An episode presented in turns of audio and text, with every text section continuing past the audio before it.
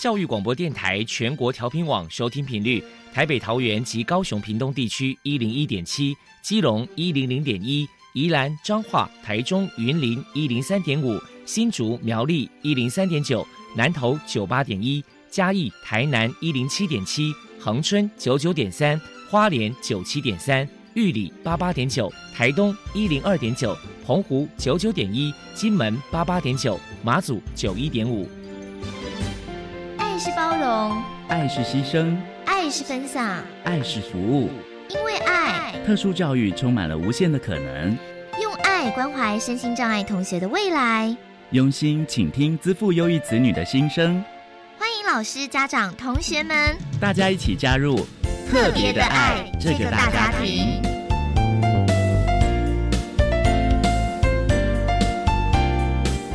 本节目由教育部学生事务及特殊教育司指导，国立教育广播电台监制，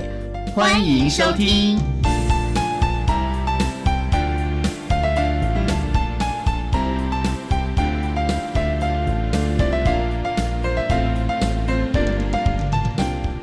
因为爱，我们在空中相聚，欢迎您再度收听特别的爱，我是小莹。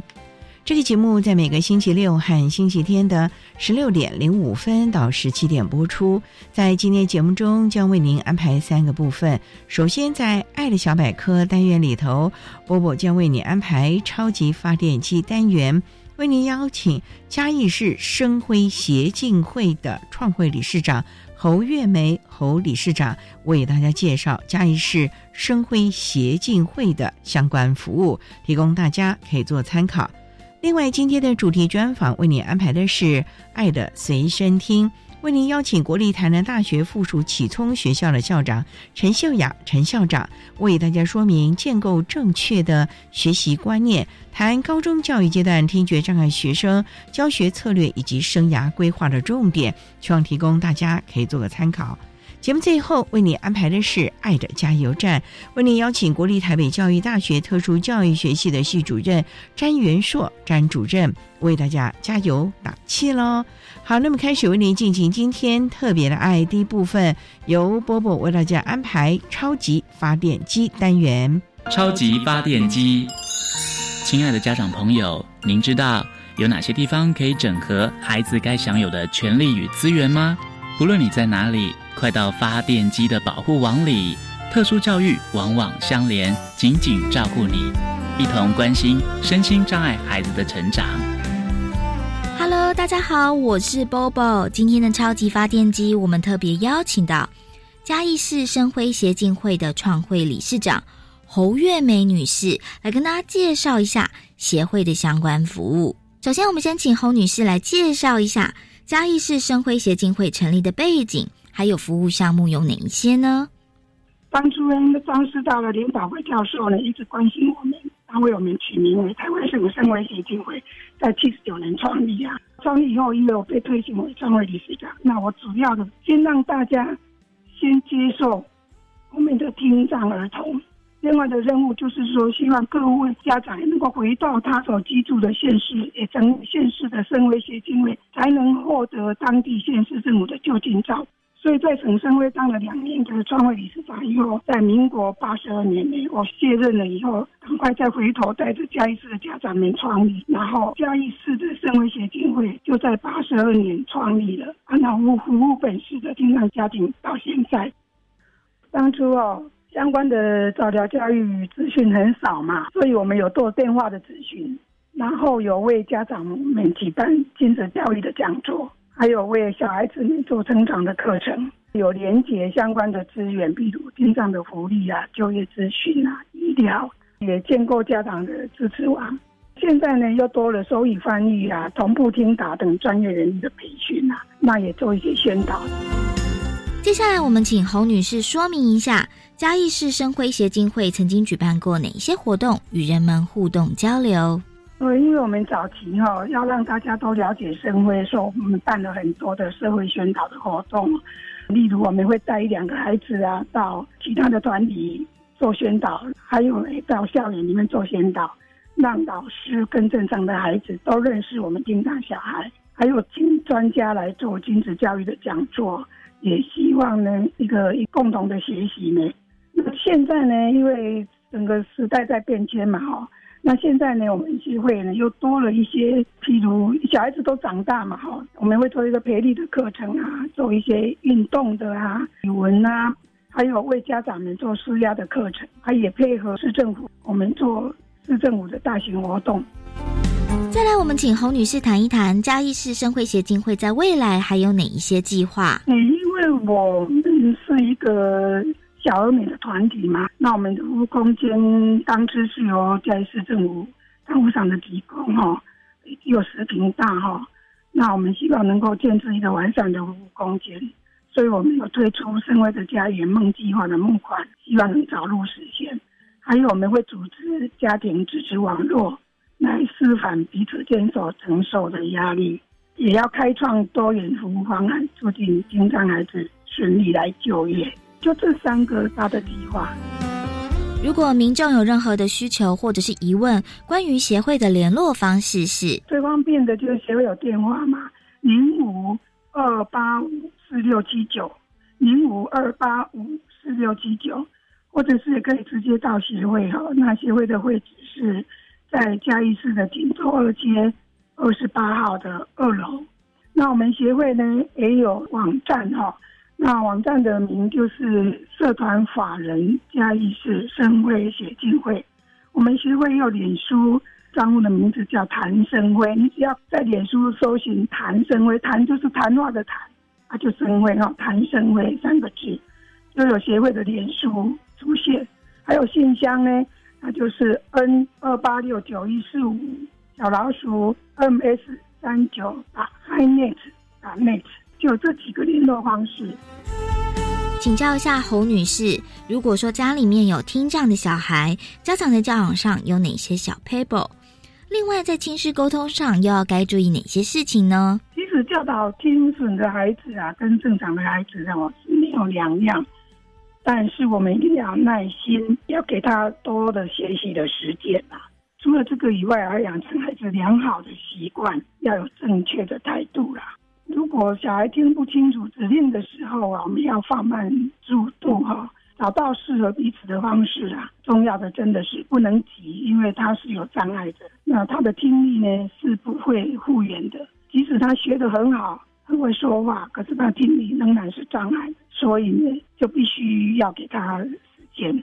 那在亲师沟通上呢，希望家长能够事先啊，让老师了解孩子进障的情形，或者是需要怎样的协助，先做好沟通，不要孩子到了学校以后就全部都丢给老师了哈。我们家长还必须亲力亲为，了解孩子的学习状况。随时做好和老师沟通的妥善的处理，还有每个小孩子的程度、特殊情况不一样哈。那只要家长肯用心陪在旁边，你就能找出和你的孩子最适合的方式。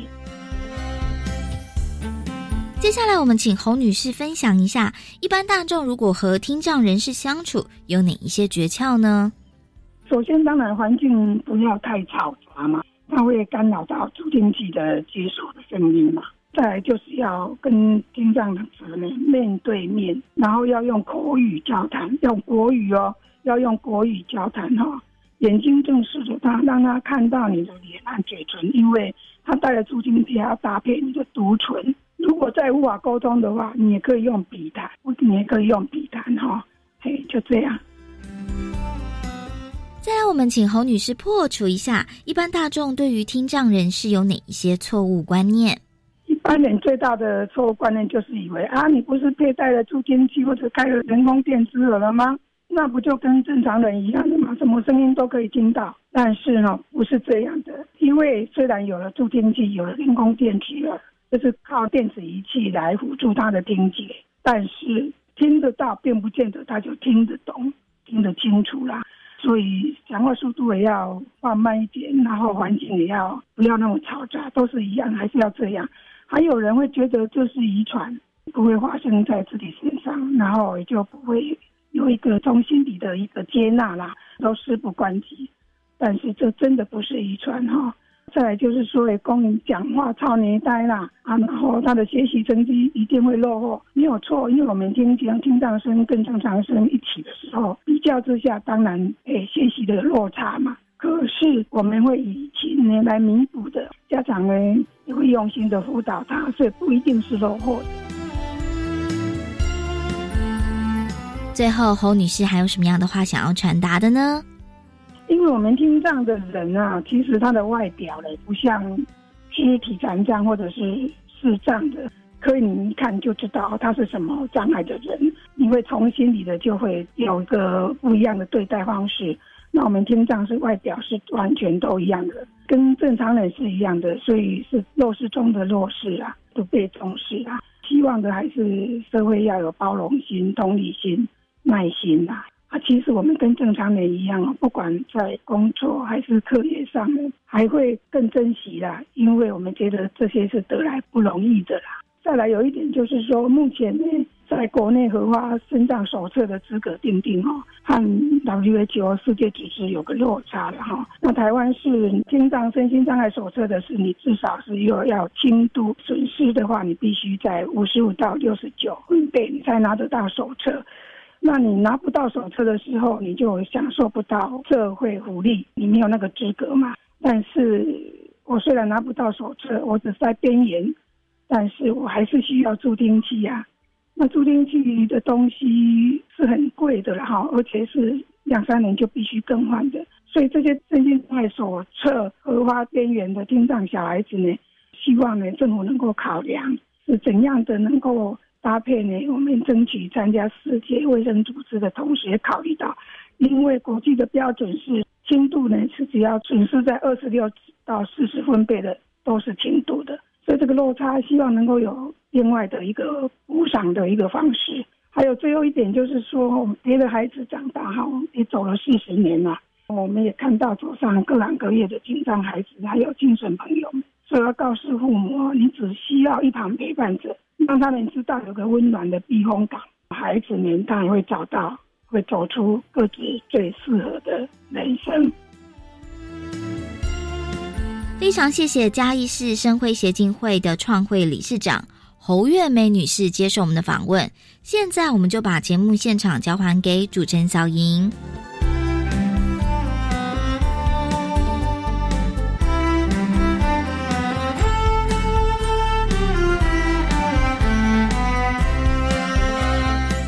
谢谢嘉义市生辉协进会创会理事长侯月梅侯理事长以及波波为大家提供了资讯，希望提供大家可以做个参考。您现在所收听的节目是国立教育广播电台特别的爱，这个节目在每个星期六和星期天的十六点零五分到十七点播出。接下来为您进行今天的主题专访，今天的主题专访为您安排的是《爱的随身听》。为您邀请国立台南大学附属启聪学校的校长陈秀雅陈校长为大家说明建构正确的学习观念，谈高中教育阶段听觉障碍学生教学的策略以及生涯规划的重点。好，那么开始为您进行今天特别的爱的主题专访，《爱的随身听》。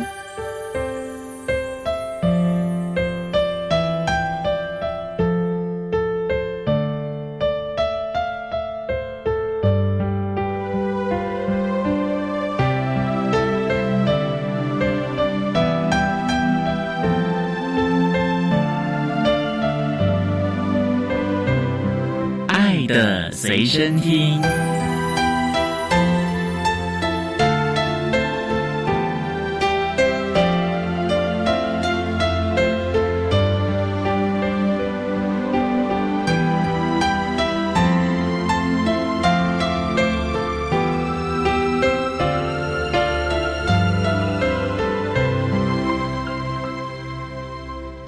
为大家邀请到的是国立台南大学附属启聪学校的校长陈秀雅陈校长，校长您好，您好。今天要特别邀请校长为大家来说明建构正确的学习观念，谈高中教育阶段听觉障碍学生教学策略以及生涯规划的重点。那首先啊，要请校长为大家来介绍国立台南大学附属启聪学校，这是一个听觉障碍孩子的特教学校吗？是。为什么要附属台南大学啊？我们在民国九十一年左右就有在谈到附属台南大学的这个议题。当时最主要的一个思考的重点就是引用来自台南大学的一专业，让我们在实际的教学当中随时都有一个专业学术的指导。让我们整个的教学更踏实，就像台东大学一样，是让我们的特殊教育更能够朝向精致化这样的一个方向发展。所以学校也成立很久了，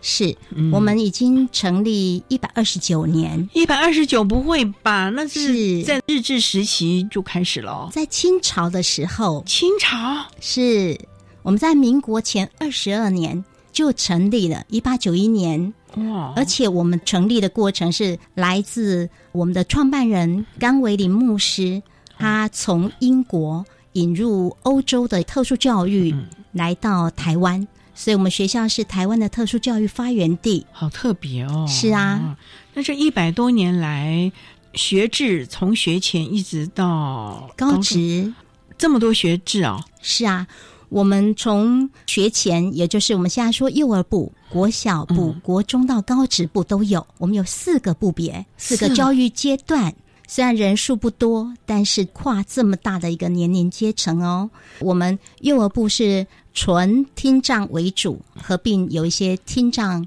伴随的多重障碍孩子。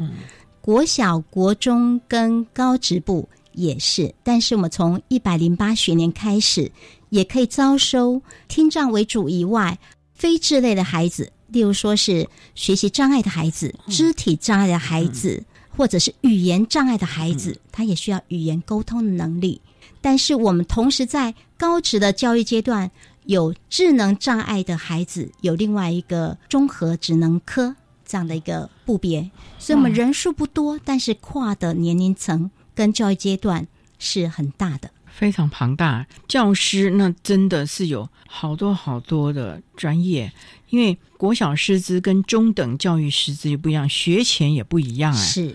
所以可以来到这个场域任教，我们都说不只要两把刷子，要好几把刷 子，嗯，才能够真正的把这些孩子的特殊需求安顿到很适合的一个点。那我们的高职部目前呢，招收的除了聪类的孩子是，还有智障智类的智类的综合智能科，那大概有多少学生？以高职来说的话，我们的智类孩子有五十四位，聪类的孩子其实现在相对的少，聪类高职不带二十位，这么少啊？嗯。嗯，我们就以聪类来说好了，你们会以升学为导向还是就业为导向？目前我们在高职阶段，从一百零八学年开始采综合高中的形态，所以我们在高一的时候其实是不分流的，让孩子有一个探索的一个机会，就是以他的职业核心能力的探索。到高二的时候分流，那分流以后分向美工学程或者是家政学程。那这个分流之后，在教育的过程。一边观察，一边跟孩子互动，也了解孩子和家长的意愿，了解他们未来升学的取向或者是就业的取向。那从高二阶段开始，我们就加入比较多专业的科目、专业的技能。如果确定孩子的就业意愿或者是升学意愿的时候，我们就开始在高二阶段到高三做不同的协助。例如说，孩子如果说他的方向是要升学，那我们除了在一般的课程的安排以外，我们就应用国教署提供我们的资源，申请学习辅助方案，在课后第八节提供相关专业科目的辅导。例如说，有一些孩子他可能需要的是国文，或者他需要的可能是英文，或者他需要的是专业科目。例如说是美工的专业科目，或者是家政的专业科目，所以其实还蛮多元的方向，为孩子打造他未来的方向了啊！好，那我们稍待再请国立台南大学附属启聪学校的校长陈秀雅陈校长，再为大家啊说明建构正确的学习观念，谈高中教育阶段听觉障碍学生教学策略以及生涯规划的重点。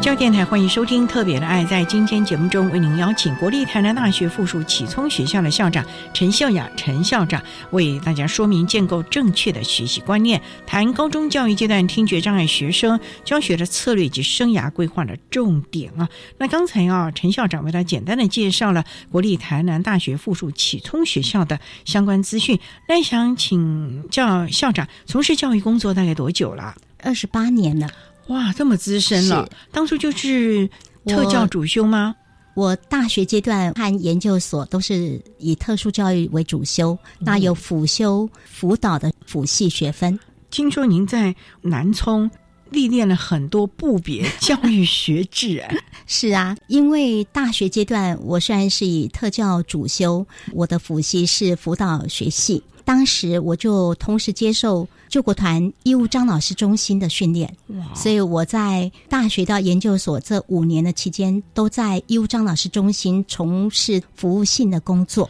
所以当我研究所毕业的时候，我就很有自信的报考我的第一个选择，就是南充的心理智商专业教师。当时能够有这样专业素养的人很少，哎。这个其实要感谢我的师长们的养成，还有张老师中心无私的培训。您担任智商辅导老师，针对我们聪略的孩子，范围是国小、国中还是高中大孩子了呢？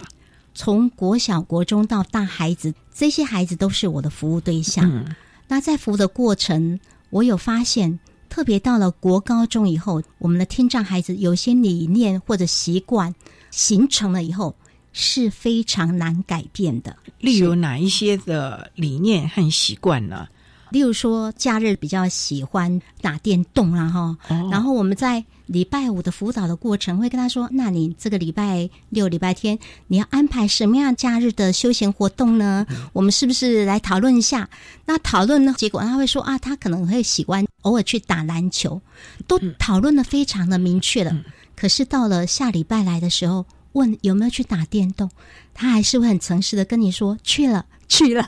也就是说，其实有一些的习惯养成是非常难改变的。所以我就在任职的第二年，同时在晚上去台南大学进修幼稚教育学分。我的目标就是我要到我们学校教导幼稚部的听障孩子。我觉得从小的关键期开始去塑造他们。然后也影响我们幼儿的家长，让他在这个时候，家长就有个正确的态度。我一直觉得家长对了，孩子就对了。所以我在任教两年以后，就是从心理智商专业教师转到我们的幼稚部做听能说话训练开始，从一个没有语言的孩子，然后教导到他发音，然后会说话。会对话，会跟妈妈说不要，会问，会答。我觉得那种成就感，有一种每天都好像非常欢喜的在看到生命成长跟发芽，那种感觉是非常的愉快跟丰盛。感觉就是教育置业的那种感觉了啊！是好，我们稍后再请国立台南大学附属启聪学校的校长陈秀雅陈校长，再为大家说明建构正确的学习观念，谈高中教育阶段听觉障碍学生教学策略以及生涯规划的重点。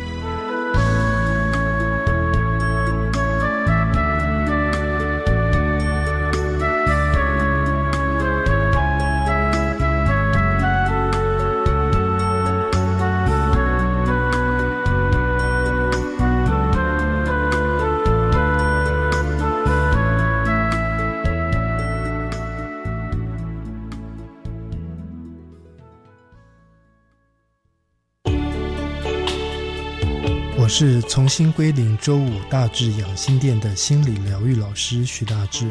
重新归零周一至周五零点到一点，每天都有来自不同领域的心理咨商疗愈专家陪伴大家，请听您的心声，为您开启健康快乐的每一天。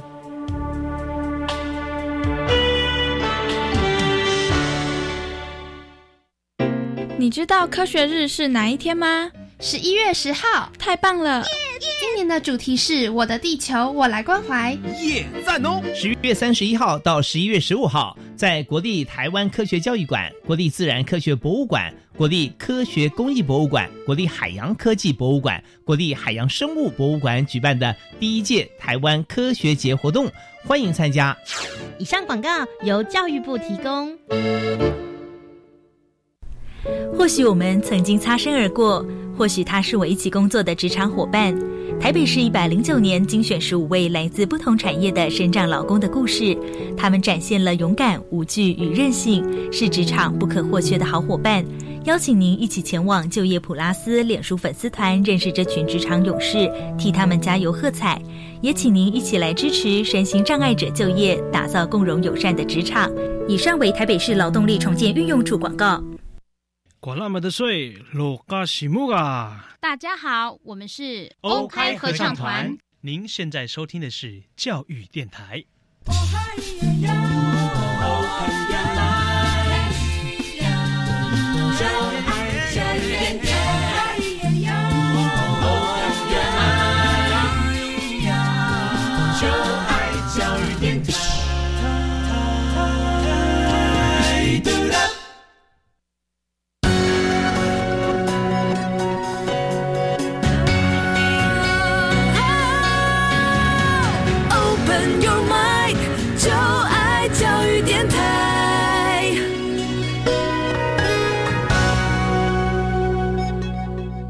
教电台欢迎收听《特别的爱》这个节目，是在每个星期六和星期天的十六点零五分到十七点播出。在今天节目中，为您邀请国立台南大学附属启聪学校的校长陈秀雅陈校长，为大家说明建构正确的学习观念，谈高中教育阶段听觉障碍学生教学策略以及生涯规划的重点。那刚才在节目的第一部分，陈校长为大家简单的介绍了台南启聪学校的相关资讯啊，以及。校长个人的教育理念，那想请教了，担任辅导老师，然后又重新进修，进到了最基层启蒙的幼儿部，就一直待在幼儿部吗？我在幼儿部教了九年之后，我就写签呈申请回到我们学校的高职部，因为我原来就有中等特殊教育教师的资格。到高职部以后，担任综合职能科智能障碍班的导师。但是我同时教学的科目就跨综合职能科跟听障班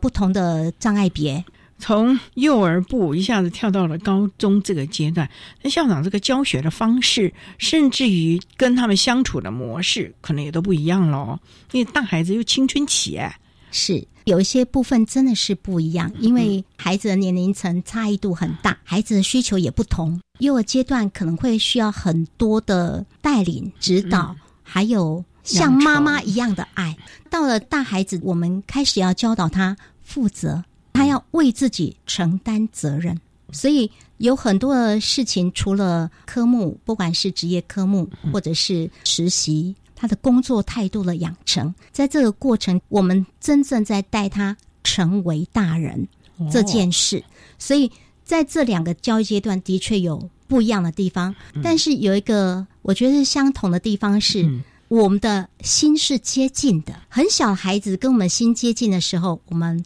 非常容易带他；大的孩子也是。其实他们有一些行为，透过这种新的接近，我们可以带着他，而且很顺的改变。例如说，当时在中国智能班有一个孩子，他脾气比较不好。他一生气起来就很容易做动作，但是没有真的做，就是拿起椅子好像要砸人一样。我就会慢慢的带他，因为他跟我建立很好的关系，我就跟他说：如果别人指导你、提醒你，你很生气，这个时候你要怎么反应呢？我就带他练习感受别人的善意，从心里发出谢谢你的提醒，我会改进。我们这个孩子就真的这样改过来，他这个很强烈的情绪行为模式，后来到职场也都很稳定。所以真的是要一个好的策略，最重要就是校长所说的心的接近。你真的用爱去教导他的时候，他其实他会领受到，他会感受到。是，不校长也想请教，担任的校长这么多年来，您要带领我们的启聪，尤其是高中教育阶段，马上这可能是他人生最后一个阶段，他可能就进入职场。那在这个阶段，你要怎么为孩子行诉？也可能他要继续升学，那这是两个分水岭哎。是，其实如果从高职教育阶段来看，他要从学校的教育跨入，不管是社会或者是大学，这个时候。我们的孩子进入大致上分为三个：一个是升学，一个是就业，另外一个就是就养，会有不同的方向。对于要升学的孩子，在高中教育的分流教育，在职业养成过程，他们确定了方向以后，他到选择他未来大学的科目的时候，会有很多我们孩子不同的想法。所以，我们有些孩子，例如说。他可能按照美工学程，例如说是视觉传达设计或者是美术系，但是我们也有选择时尚美容造型设计。哇！那我们也有孩子选择宠物美容，选择是非常的多元的哦。家政学成的孩子，我们有选择现在很夯的老人福利照顾系，我们也有选择餐饮相关的科目，或者是生活创意产业等等。也有孩子，他的手工很细，坐得住。例如说，我们有一个孩子很特别，他是选择牙体技术系。哇！因为他坐得住，他的工很细，他很专注，不受干扰，所以这种牙体技术、齿模等等的设计是要很精细的，他可以做得很好。那他目前也从那个科技大学毕业了，很稳定就业。所以我们的多元选择是。非常的宽广，那当然也有选择数位多媒体啊等等不同的科系。我们辅导从身心障碍升学大专院校，或者是学校的繁星计划的推荐，这个都是我们的管道。这个是升学部分，就业的部分，我们在高三就会安排孩子以居家社区为中心点。往外去搜寻他可能实习的地点，让这个孩子可以在居家社区附近实习。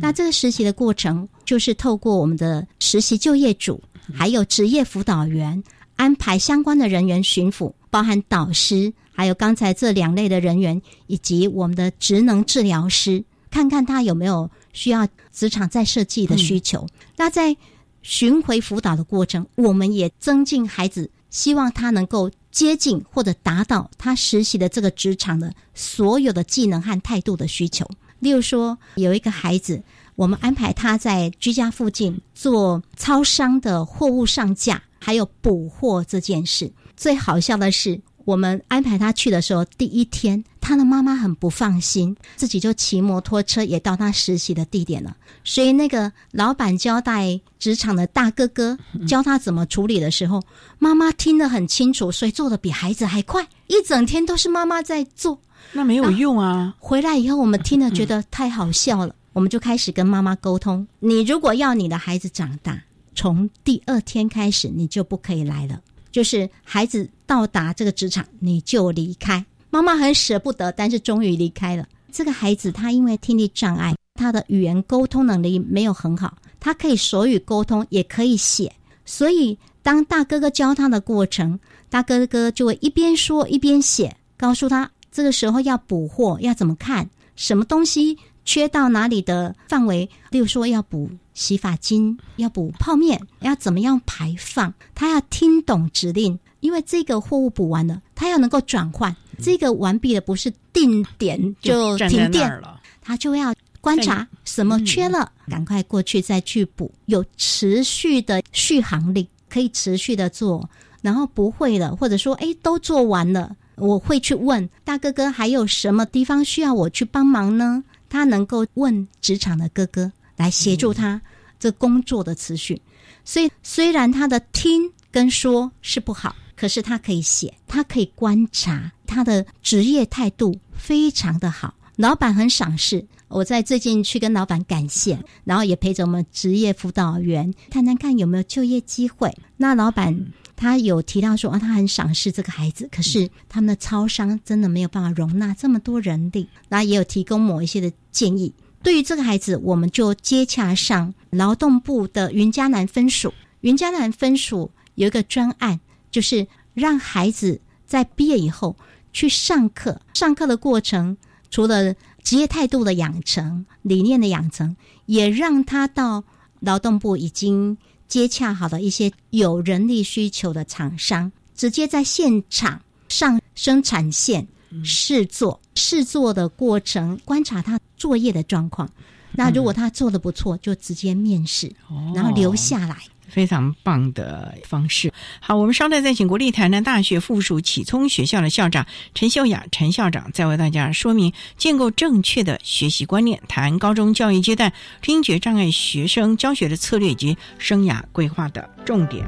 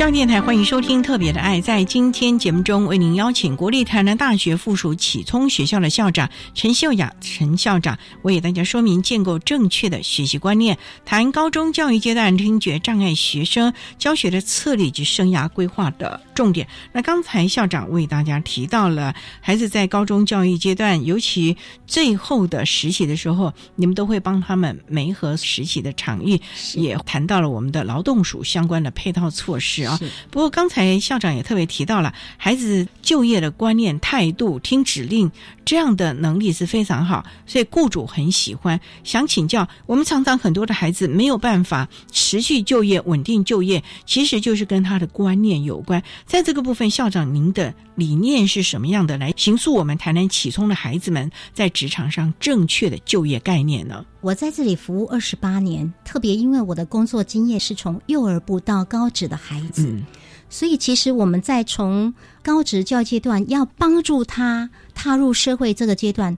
我们反而会从大的来看小的了。也就是说，我们看到这个大的孩子，他的某一些的习性，其实他的养成不会是在高职阶段，对他可能在国小甚至幼儿的阶段就养成了。例如说，我有一段时间我是就业组的组长，当时我没和一个孩子去一个工厂工作，那个老板很需要人力，也想要留下他，可是那个孩子他的生活的习性就是晚上在家里打电动，所以他早上爬不起来，那不行哎，常常迟到。老板透过秘书跟我打电话，因为当时是组长，我跟家长沟通的过程，家长就跟我说。老师啊，我的小朋友都叫不起来耶，你可不可以帮我叫他起床啊？我在想，哇，他听力障碍，我又没有在现场，我要怎么叫他？如果家长你都叫不动你的孩子，你怎么样去劳烦一个你家庭以外的人来带他呢？对耶，所以我们从大看小的时候，就看到根植在孩子内心的一切习性，要从小开始养成。所以我在带领我们这个学校有这么多不同学制的过程，我非常重视幼儿阶段，甚至到国小阶段，还有贯穿到高职阶段的家庭教育。在这件事的铺陈上，我就跟我们的辅导室做了一个很大的沟通，那我们辅导室里面的专业团队，我们的伙伴真的是非常的有心，他们就开始自己做了一个很大的计划，设计一连串的亲职教育讲座。因为要让家长来，所以我们就设计在星期六的早上。我记得第一次我们只有来一个阿嬷。其他起不来是不是？没有，他们对于这样的一个服务理念或者提供，其实他们不知道要抓住这个资源，他们不知道重要性。就算来一个阿妈，我们也是好好的跟他谈。慢慢的，我们就开始设计一些吸引家长来的课程，例如说顽皮高手，我们就让家长来的时候做皮雕，做成小饰品的那个零钱包。下一次来的时候，我们做调饮、煮咖啡。另外，下一次手工皂。精油，再下一次手做小木椅、小椅子，再下一次家电维修，哇！我们就一连串的从一百零四学年到现在，我们会有这样的课程设计。可是不只要让他们来参与而已，理念的传达就在参与的过程处理。为了要让家长放心，我们会有一个喘息服务的方案，在另外一个教室提供。他带来的小孩，不管是他自己的，还是哥哥姐姐，还是阿姨的小朋友 等等，通通都来了，就做另外的小朋友的立体书啊，听故事啊，或者说去我们的生态池玩花花草草啊，编成头冠啊，找叶子啊等等，就是有不同的设计在喘息服务。我们重点在最后一个阶段，就是在后面由心理师跟家长沟通。你在带领孩子的教养的过程有没有什么问题？有没有什么需要提出来我们交流的？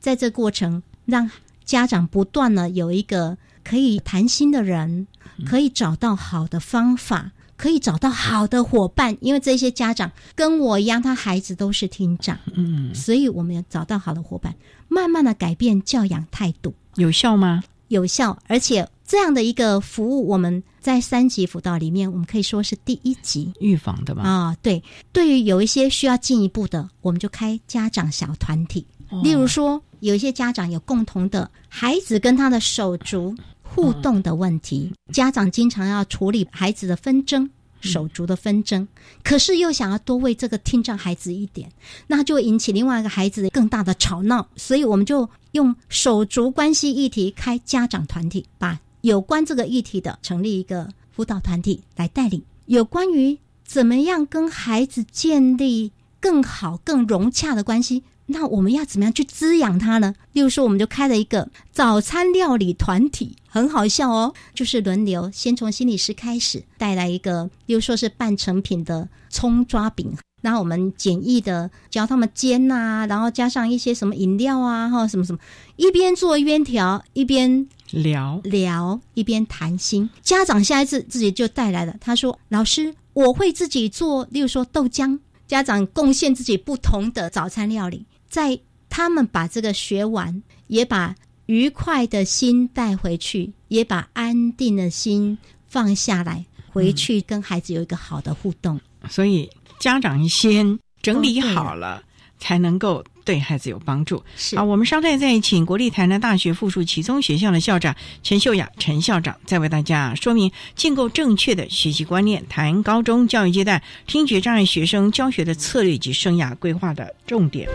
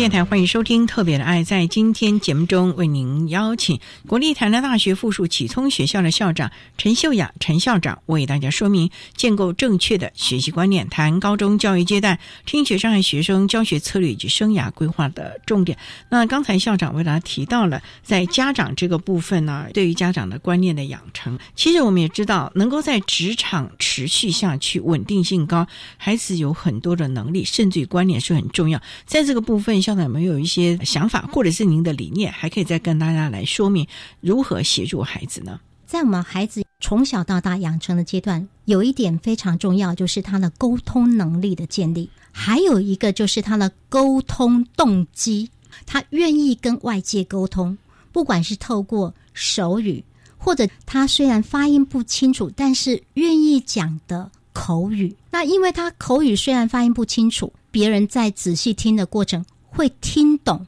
他的需求，他的求助，那也会帮忙他。那另外就是写，愿意跟大家书写沟通。所以我们一直强调，我们学校并不是教手语的学校，也不是教口语的学校，我们学校是一所教导沟通的学校。我们跟全校的教职员工还有学生家长都是做这样一个宣誓，我们是一所教导沟通的学校。沟通这件事在职场就会非常的重要。第二点，当然在职场有一个部分是非常重要的，就是耐劳也耐烦。同样的事情重复的做，我都不会厌烦。我愿意一次又一次的把它做到位，非常的负责，而且能够持续。我的体力跟我的耐力，在我求学阶段是有训练起来的，我的体耐力是足够的。我可以做的够久，我愿意做，也不怕苦，这一点是非常重要的。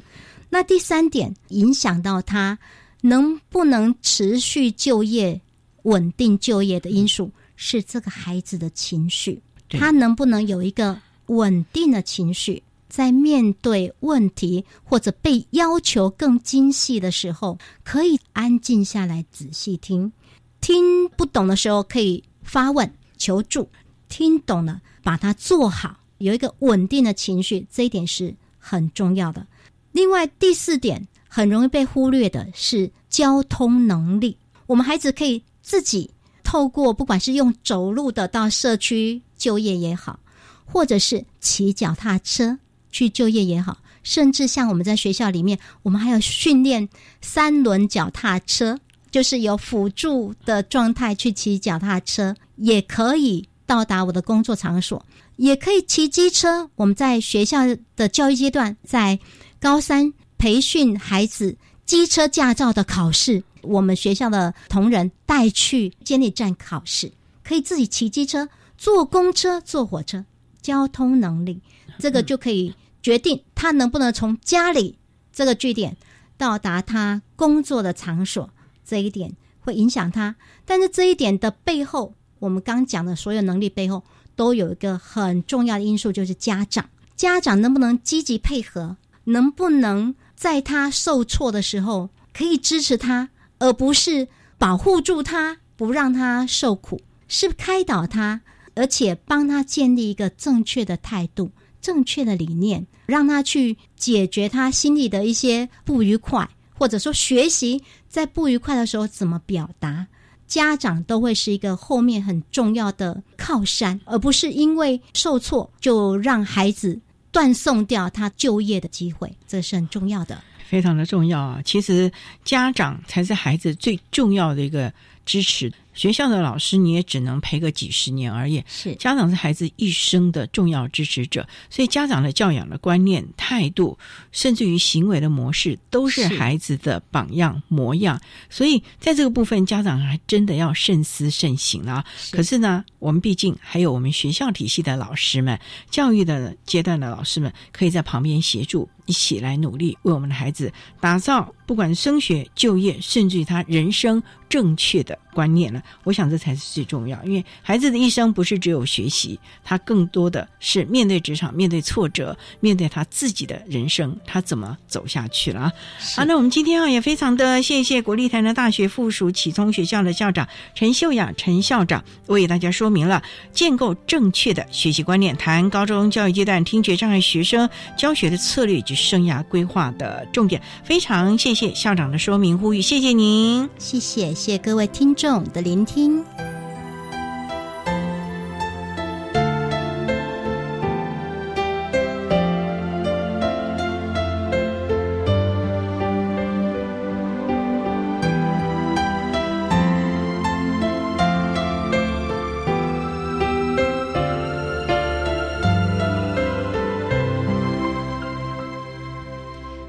国立台南大学附属启聪学校的陈秀雅校长为大家说明了高中教育阶段听觉障碍学生教学的策略以及生涯规划的重点，希望提供大家可以做个参考喽。您现在所收听的节目是国立教育广播电台特别的爱节目，最后为您安排的是爱的加油站，为您邀请国立台北教育大学特殊教育学系的詹元硕系主任为大家加油打气喽。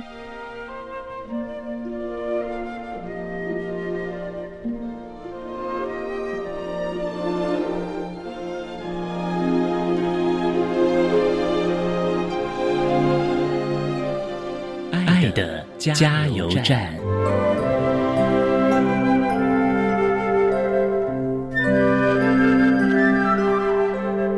大家好，我是国立台北教育大学特殊教育学系主任詹元硕。我认为每一个学生在大学过程当中学习专业技能之外呢，也是要因应未来就业做一个安排以及训练。其中呢有两点非常重要。我的建议是：第一个，培养正确的观念以及态度，准时能够负责任，而且使命必达，具有创意，对于就业来讲很重要态度。第二个，更重要的是要有好的健康体态以及体能状况，因为就业除了需要脑力之外，还有很重要的体力。这两个重点呢，建议给大家。谢谢大家。